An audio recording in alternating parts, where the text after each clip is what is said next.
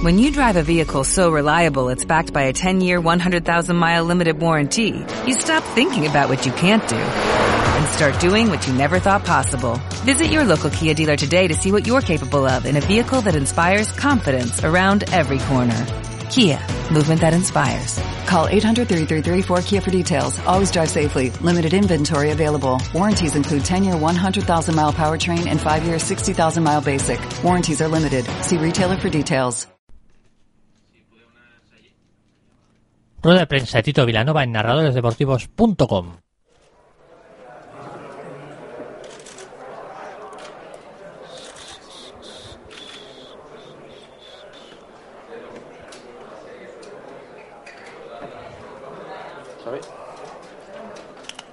Recordeu, si us plou, de silenciar els telèfons mòbils, dir el nom i el mitjà abans de cada pregunta i fer una pregunta per torn. Gràcies.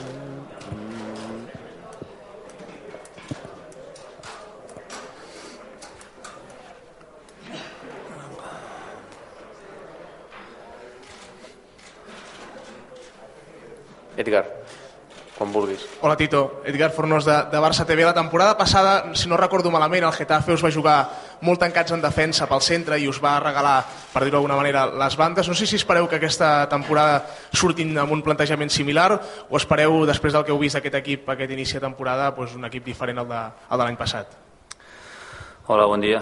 Uh, sí que és veritat que l'any passat el Getafe es va, es va tancar molt, molt darrere, es va, es va tancar molts els passadissos interiors, ens feia anar a jugar a banda, sí que és veritat que estàvem molt, molt junts i molt tancats en la línia bastant alta. Crec que a casa també, després quan vam vindre la segona volta, també, també va ser semblant. Mm, crec que si l'any passat els hi va anar bé així, eh, si jo fos entrenador tornaria a repetir el mateix. Xavi Campos de Catalunya Ràdio, bon dia. Mm, sé que el, el, vosaltres teniu poca cosa a dir o a fer en el sentit de, dels jugadors que marxen amb les seleccions. El, el cas del Dani Alves ha jugat molts minuts i, i havia marxat d'aquí amb, amb molèsties musculars. Això, de cara al futur, us plantegeu xerrar amb el jugador, xerrar amb, amb la selecció, amb el seleccionador de torn per, per evitar aquest tipus de casos? Uh, no, el, el fet és, és que ja hi parlem a vegades amb, el, amb els seleccionadors, amb els jugadors quan, quan marxen. Sí que és veritat que el Dani tenia una molèstia, però havien passat uns dies en els quals va poder recuperar i va poder, va poder jugar. Si no hagués estat bé, no hagués pogut jugar 90 minuts, perquè un jugador que no està bé no, no pot jugar 90 minuts. El fet de saber que les seleccions és una cosa que, que ha passat abans i seguirà passant, de que hi ha la possibilitat de quan hi vagin tornin amb, tornin amb molèsties, igual que passa aquí. Quan juguen aquí nosaltres també es lesionen i també tenen, i també tenen molèsties lògicament és una cosa inevitable. El, els, els tenim que cedir. És la, la, en part és la sort que tenim de tindre jugadors tan bons que els porten a les, que els porten a les seleccions però això ja és en un club gran com el Barcelona ja sabem que passa durant tot l'any però també els hi passen altres clubs grans que tenen molts jugadors a la selecció. Josep Copel. Bon dia, eh, bon dia. m'agradaria saber eh, com està el, el Tiago? Ja en la darrera llista, tot i que es va quedar fora, va, va entrar, porta mesos sense poder jugar. Si ja podrà disposar d'algun minut, eh, com està de cara a aquest partit contra el Getafe? Sí, és veritat que ja porta dies, dies entrenant, aquestes dues setmanes que ens hem quedat aquí, està entrenant a molt bon nivell, a molt bon ritme, i lògicament té moltes ganes de, de poder tornar a jugar minuts, el portem convocat i amb totes les opcions de, de poder jugar perquè està, està bé, vull dir, és un jugador que ràpidament es posa bé i té bon, està en bon to físic, vull dir que està en possibilitats de, de jugar, sí. Aquí. Bon dia, sí que Rodríguez, cadena ser. Villa està per jugar de titular? Home, està, està per jugar, jo vaig, vaig comentar-ho, jo crec que hi ha un moment que ell, més de 45 minuts ja, ja està per fer-se, hi, ha la hi, ha, hi ha la possibilitat de que en poc eh, pugui, estar per, pugui estar per jugar, però ho marcarà, ho marcarà el partit, ho marcarà com el, com el veiem amb ell cada dia, però cada dia jo el veig millor entrenant, és veritat. Sònia Gelma de rac hola. Eh, ara et preguntava el Xavi per, per Alves, jo volia parlar també d'un cas d'un jugador que ha marxat en la selecció i torna lesionat, que és el cas d'Alexis, que no és el primer cop tampoc que torna amb algunes molèsties de la selecció. Eh, us heu plantejat fer un, una situació similar amb el que passa amb Messi, que l'acompanya algun recuperador, tenint en compte que sembla que un cop eh, marxen perdeu el control sobre aquests jugadors? No, no, no, no, ens, no ens ho hem plantejat. Eh, crec que també si, si es tingués que lesionar es, es lesionaria possiblement igual vull dir que anés acompanyat o no anés acompanyat vull dir, crec que l'Alexis s'ha lesionat a la selecció però també s'ha lesionat aquí amb nosaltres. No hi ha que pensar que només es lesiona perquè va a la selecció, a la selecció. possiblement igual es lesiona perquè porta molts partits seguits eh, hi ha aquests canvis horaris però com he dit abans és una qüestió a la qual no, no, no, no hi podem fer-hi res. Els clubs estem obligats a, a deixar-los els jugadors a les seleccions, els jugadors volen, volen anar-hi és normal, és el seu país i per ells també és un privilegi Hola Tito, Sonia Sanz Cadena Cope. Messi es el único jugador de la plantilla, de jugador de campo, que ha jugado todos los minutos hasta el momento oficiales. Además viene de un viaje largo con su selección, donde también lo ha jugado todo. ¿Te planteas ya darle algún descanso? ¿Cómo está él? Bueno, he hablado oh, esta mañana con él, me ha, me ha comentado que se encontraba bastante bien, que ha recuperado bien. Mm, Mañana, de todas maneras, le preguntaré cómo está, igual que los otros que los otros jugadores que vienen de, de viajes largos para saber un poco cómo han recuperado, más que nada por el- los cambios de, los cambios de horario que normalmente afectan. Y, y depende de cómo se encuentre, decidiremos a ver lo, lo que hacemos. David Bernabéu. Sí. De cuatro. eh, hola, Tito. Buen día. Eh, queda mucho, esto acaba de empezar, pero eh, faltan tres jornadas para el clásico y os habéis encontrado, eh, porque habéis ganado naturalmente también vuestros partidos, con esta diferencia a favor de cinco puntos con respecto al Real Madrid. Eh, aunque lo más importante es el próximo partido, hay, un objetivo cifrado en llegar a ese partido a cinco puntos, porque sería, aunque es muy pronto, insisto, sería una estocada importante. No, el objetivo es cada partido. De nada sirve pensar en un partido de aquí, tres jornadas, de cuatro, de aquí tres meses, de cuatro meses, no sirve de nada. Lo importante es el partido que tenemos. El partido más importante que tenemos es el del, es el del Getafe y después pensaremos en el de Champions y después pensaremos en el siguiente. Ah, a estas alturas plantearse cosas ah, para más adelante no sirve, no, sirve, no sirve de nada. Importante es el partido del Getafe, que es un campo complicado, que últimamente nos, nos, nos, nos ha costado y que ya consiguió ganarle el Madrid hace, hace poco. O sea que sabemos de la dificultad. Eso sí que es importante. Alfredo. Hola, buenas tardes, Tito. Alfredo Martínez, Onda Cero. Iba en esa línea. El, el hecho de que el Getafe os ganara el año pasado, que ganara el Real Madrid este año, demuestra que es posiblemente uno de los equipos que más se crecen ante los grandes, ¿no? Sí, como he comentado antes, es un campo que últimamente nos ha costado. Sí que es verdad que en estos años también hemos ganado, pero nunca han sido partidos, partidos fáciles. Como he comentado al principio, ellos el año pasado plantearon un partido que se, encerra- se cerraron bastante, nos, nos- nos taparon todos los pasillos interiores ah, y que nos complicó. La verdad, es un partido que lo, lo he vuelto a ver y, tiene esa sensación de que no, no nos, no nos sentimos cómodos durante el partido. Que si al final acabamos perdiendo, sí que es verdad que fue de una jugada de, de estrategia pues eh, viendo el partido se podía haber dado porque en ningún momento mm, estábamos cómodos jugando, es la verdad. Hola Tito, aquí. David Ibañez de Telecinco. Hablaba esta semana David Villa eh, referente a esto de los cinco puntos de diferencia con el Real Madrid que le, que le habían sorprendido llevando tan, poco, eh, tan poca temporada. ¿no? Eh, me gustaría saber si, si también te ha sorprendido, si marca algún tipo de diferencia entre, entre, entre los dos equipos. No, no, ya he dicho que a mí me interesa lo que hacemos, lo que hacemos nosotros. ah, lo importante es que nosotros llevamos nueve puntos, eso es lo que lo realmente importante, porque el Madrid podría llevar menos y nosotros llevar cinco o seis y igualmente llevarle cuatro o cinco puntos de diferencia y tampoco estaría contento. Lo que estoy contento es porque nosotros llevamos nueve, no porque el Madrid lleve más o lleve menos. Ya lo he comentado muchas veces, es muy pronto, es una distancia que es tan, tan grande y la distancia es tan poca que no, no, no tiene ningún sentido. Tenemos que pensar nosotros en, en- en ir mejorando, cada día estar mejor e intentar seguir ganando nuestros partidos. Ya llegará un momento que miraremos para atrás, pero ahora no. Hola Tito, Rusia Fontellas de Sportlab aquí. Ah, Aquí. vale, vale.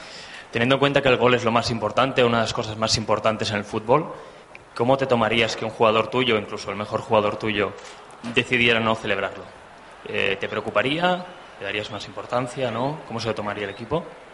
No, no me lo he planteado, el día que pase me lo plantearé. Ahora no, no me lo he planteado nunca. Xavi Lemus.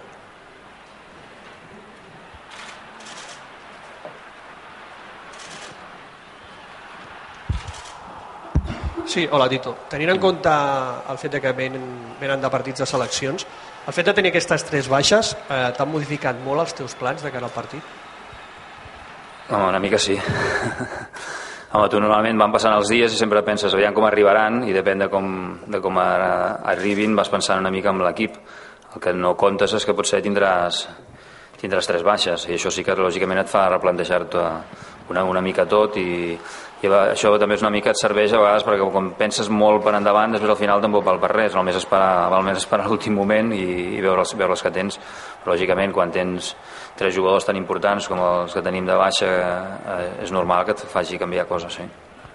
Pepe En la línea de lo de Xavi, eh, mirando las estadísticas, eh, el virus FIFA normalmente suele perjudicar más al Barcelona que a otros grandes que también ceden jugadores a sus selecciones. Después de estos partidos, os ha costado mucho o habéis sufrido derrotas y en este caso con bajas importantes como no solo la de Alexis, Iniesta yo creo que también es una baja importante y Jordi Alba última hora y también lo dabais como baja. Eh, esto te hace, como dices, replantearte las cosas, eh, te va a cambiar mucho lo que tenías pensado para mañana respecto a lo que vas a tener que hacer. Sí, lo de las bajas ya lo he dicho. El hecho de que, de que tengamos tres bajas ah, sí que te hace cambiar, te hace cambiar cosas. Incluso no, no solo la, alineación titular, sino los posibles, posibles cambios, pensando en la segunda parte para que estuvieran más, más, estuvieran más frescos. Eso es, evidente, pero como he comentado antes, no podemos hacer nada. Tenemos jugadores muy buenos que sus selecciones las- los llaman. Aparte tenemos un grupo de, de jugadores pues, que tienen el tema del jet lag, eh, pero bueno, cuando los firmamos ya sabemos que uno tendrá que ir a Chile, uno tendrá que ir a Argentina, ya, ya, ya lo sabemos y sabemos que los van a llamar sus selecciones, los van a convocar. Eh, lo que tenemos que hacer es intentar eh, ganar el partido, así nadie hablará del, del virus FIFA. La mejor manera de acabar con el virus FIFA es ganando el partido de Getafe. Hola Tito, Sílvia González del diari Esport. Eh, Deulofeu ha entrat en la convocatòria. Eh, et volia preguntar si es pot convertir en una mena de tello, com ha passat al llarg de la temporada passada, en quant al número de partits que jugui amb el primer equip o en, el, en els minuts en els que participi. Home, és difícil, jo això ara no, no t'ho sé dir, la veritat. Uh, això, tam això també vindrà per, la, per, la, per el seu rendiment, uh, també vindrà per les baixes, el fet de l'any passat de, del, del Tello i el Cuenca també es van veure favorits per les baixes que vam tindre amb, amb el Villa i amb, el, i amb la, i amb la Felai. Uh, no no, no t'ho sé dir ara. Tot vindrà al seu rendiment. Si el seu rendiment és, és bo tant quan ve el primer equip com quan està en el B, no només quan està amb nosaltres, sinó també és important que el seu rendiment sigui bo quan està al B. Serà més fàcil per ell un dia poder estar al primer equip. Però ara segueix sent jugador del B que l'hem convocat per les baixes. Hola Tito, Andrés Corpas del diari El Mundo. Eh, passat ja un temps des de la teva plegada al càrrec d'entrenador, m'agradaria saber si tenies por de que no s'adaptaren algun dels teus, dels teus mètodes ara com estàs de primer entrenador o si pensaves que podia fallar alguna cosa en aquesta transició. Gràcies. No, por dels mètodes no, ja vaig comentar al principi. Eh, no, no, hem canviat tantes, no hem canviat tantes coses, sí que lògicament el que us parla és un altre, el que els hi parla als jugadors és un altre, però no hem canviat tantes coses ni, ni de manera de jugar ni de manera d'entrenar, vull dir que amb això no tenia, no en tenia, no en tenia cap dubte. El, el dubte és després de 4 anys de seguir guany, de guanyar com tant com hem guanyat, si tindrem aquesta capacitat de, de, de seguir guanyant. Aquest és l'únic dubte. Bon dia, Tito. Darío Porras, 8 al dia. Un dels jugadors dels que més s'ha parlat últimament és Cesc Fàbregas i més després de la lesió d'Iniesta. Creus o sents o, o veus que el mateix Cesc pensa que aquest és el seu moment i que l'ha d'aprofitar? No, jo crec que el Cesc és un jugador de, molt, de, moltíssim, de moltíssim nivell que seria titular a qualsevol equip del món.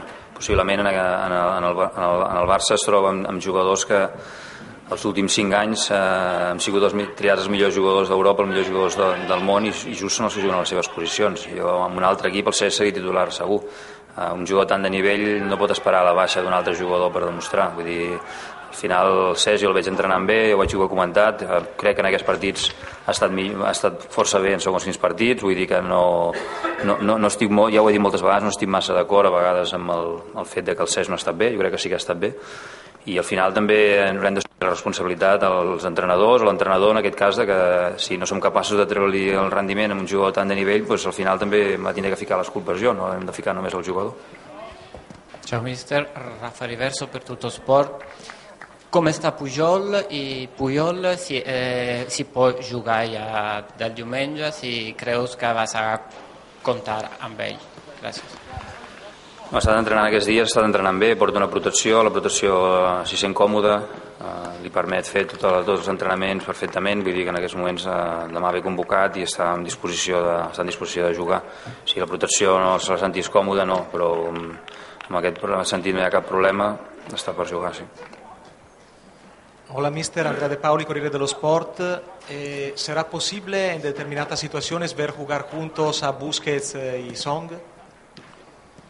Sí, sí, ya lo comenté que durante el año seguro que hay momentos que pueden jugar, pueden jugar los dos, porque podamos jugar con doble pivote, porque uno de los dos puede avanzar un poco la posición de interior, como muchas veces pasaba cuando jugaban Sergio Busquets y jugaba, jugaba Keita. Creo que los dos también se pueden adaptar en según qué momentos de- del partido a estas posiciones. Sí, se dará seguro. Buen día, Tito. Xavier Hernández de Punto Radio. Me imagino que después de un, de un parón de, selecciones, lo que menos apetece es jugar en Getafe por la dificultad del campo. Pero la- el año pasado Guardiola eh, siempre decía que los partidos a domicilio que se empataron se perdieron, que había una moneda que caía de cara o cruz y que caía siempre la cruz.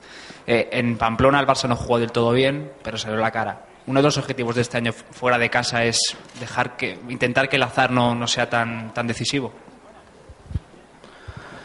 Bueno, yo no creo tanto en el azar, creo en las cosas que haces bien y las que, y las que haces mal. Eh, yo creo que si esperamos eh, que sea cuestión de, de azar, no, no, no creo que en el fútbol sea cuestión de azar. Creo más en, los que, lo que haces bien y lo que haces mal. Que intentar hacer mejor, más cosas bien y menos, y menos, cosas, menos cosas mal. Ah, en, Pamplona sí que es verdad que es un partido que podía haber ganado un equipo, podía haber, podía haber empatado, podía haber ganado Osasuna. Pero ese es otro partido, sabemos de la dificultad del campo de- del Getafe, es lo mismo que hablé de cuando teníamos que ir a Pamplona, de- sa- sabemos de la dificultad, estamos avisados del campo, el año pasado perdimos allí y no solo perdimos por azar, sino porque Getafe hizo las cosas bien. Bueno, és uh, Tito Vilanova, Albert Bermúdez, de titular digital.cat. L'any passat, en què veu perdre contra el Getafe per 1 a 0, uh, quin, quins són els errors més freqüents que vas trobar i quina solució trobes per evitar que es repeteixin? Bueno, ja et dic he analitzat els partits i, ho tinc clar de quina manera crec que els hem de jugar. El que passa que entendreu que no ho digui, que no ho digui aquí a la roda de premsa, els hi diré, els, els hi diré als, als, en els, en els jugadors de quina manera crec que, que hem d'atacar-los de, si el partit es- ens el plantegen de la manera que ens el van plantejar l'any passat. Mm, crec que hi ha moltes coses que sí que les van fer bé i altres coses que són, que són millorables. Crec que també el partit a casa va ser un altre partit del que va ser Getafe i també hem d'agafar coses del partit de, de casa que crec que les van fer bé. Hola, ¿qué tal? Buen día, Tito. Xavi Riera de La Sexta. Eh, la manifestación de la Diada ha trascendido hacia el deporte. Mucha gente se pregunta, pues, ¿dónde jugaría el Barça en caso de independencia? ¿Tú crees que es compatible seguir jugando en la Liga Española siendo, en este posible caso de independencia, pues, de otro país? Bueno, yo creo que eso es hablar del futuro. Si un día pasa, ya, ya, opinaré si estoy aquí. Me iba a opinar ahora. eh, estamos hablando de una manifestación en la cual fue un millón y medio de, de- personas, de siete millones que viven en Cataluña. Ah, creo que, que es para, para, tenerlo, para tenerlo en cuenta. Creo que es una manifestación pacífica y estamos en una democracia que cada uno puede expresarse como, como, como lo siente. Al final, si un millón y medio de personas salen a la calle, algo habrá que no están muy contentos. Alguna cosa hay para que la gente, la gente salga. Pero creo que lo hicieron de una manera de- democrática, tranquila. Ah, creo que hay, que hay que respetarlo como hay que respetar la opinión de, de todo el mundo. Toni López. Sí, eh, al fil d'aquesta pregunta, eh, voldria saber si preveieu un ambient especialment tens o hostil a, a Getafe per la situació política i després què em pensaries de, del suport de Guardiola en aquest moviment i de la reacció també de Vicente del Bosque. No, no crec que hi hagi un ambient més desfavorable que, que altres vegades. Jo crec que quan anem als camps eh, ja fa molts anys, però tot el que el Barça ha, ha guanyat, el, lògicament la gent es vol guanyar i fins i tot quan ens empaten ho, ho celebren. Jo crec que el que la gent del Getafe i el Getafe vol és, és guanyar el Barça, independentment del que hagi passat aquests, aquests, últims, aquests últims dies. El fet de que has dit de que el, de que el Pep Guardiola s'ha expressat, igual que el Vicente del Bosque, eh, dic el mateix que he dit abans, deixem que la gent s'expressi lliurement, no, no, fa mal, no fa mal a ningú, eh, ho fa d'una manera pacífica, d'una manera educada. Vull dir, eh, estem una democràcia, no? tenim, tenim dret a expressar-nos de la manera que, que vulguem. Hernán Muñoz, eh, se ha sabido, eh, En estos días, eh, las eh, conclusiones de lo que ha sucedido eh, en el estadio Hillsborough. Eh, si, ¿Qué es lo que, qué es lo que, eh, qué es lo que diga, piensas tú sobre lo que sucedió, que hubo 96 muertos en el año 89 y que se supo finalmente de que digamos esto fue una manipulación y que no era disculpa de los de los mal llamados eh, hooligans sino de eh, la organización del estadio Bueno, creo yo lo viví de, de pequeño, que fue una desgracia muy grande. Pero como a veces pasa con estas cosas, ah, tiene que pasar un hecho así para, que, para, cambi- para cambiar. Y creo que a partir de ahí las medidas de seguridad de los estadios mejoraron, mejoraron, mejoraron mucho y, y da la sensación de que ahora una cosa así no podría, no podría pasar.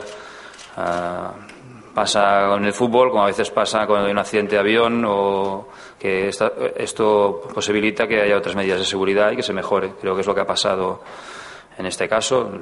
Aunque han pasado muchos años, lo seguimos lamentando, la verdad. Hola, Tito. Ruth Vila de Terra.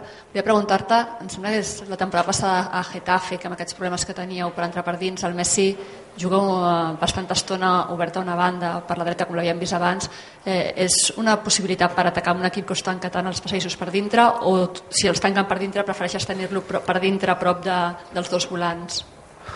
Bueno, és una possibilitat. Jo crec que de totes maneres eh, sí que és veritat que durant l'any no sempre el Leo va jugar aquesta posició de, de, de nou, sinó moltes vegades ell, en un mateix partit, ell es canvia. Jo crec que ell, a vegades li podem dir nosaltres, però crec que és un jugador que, en, que sap llegir perfectament el partit i ell moltes vegades sap on, on estan els espais i a vegades durant un partit ja veus que ell mateix es col·loca, es col·loca en una banda perquè se sent més còmode, perquè té la sensació que allà rebrà la pilota més fàcil. Però sí que és veritat que, que Getafe en el partit d'allà va, va jugar a banda perquè creiem que tindria més, tindria més opcions. Ni més preguntes? Gràcies. L'equip surt demà a tres quarts de deu de l'estadi. Adéu, bon dia.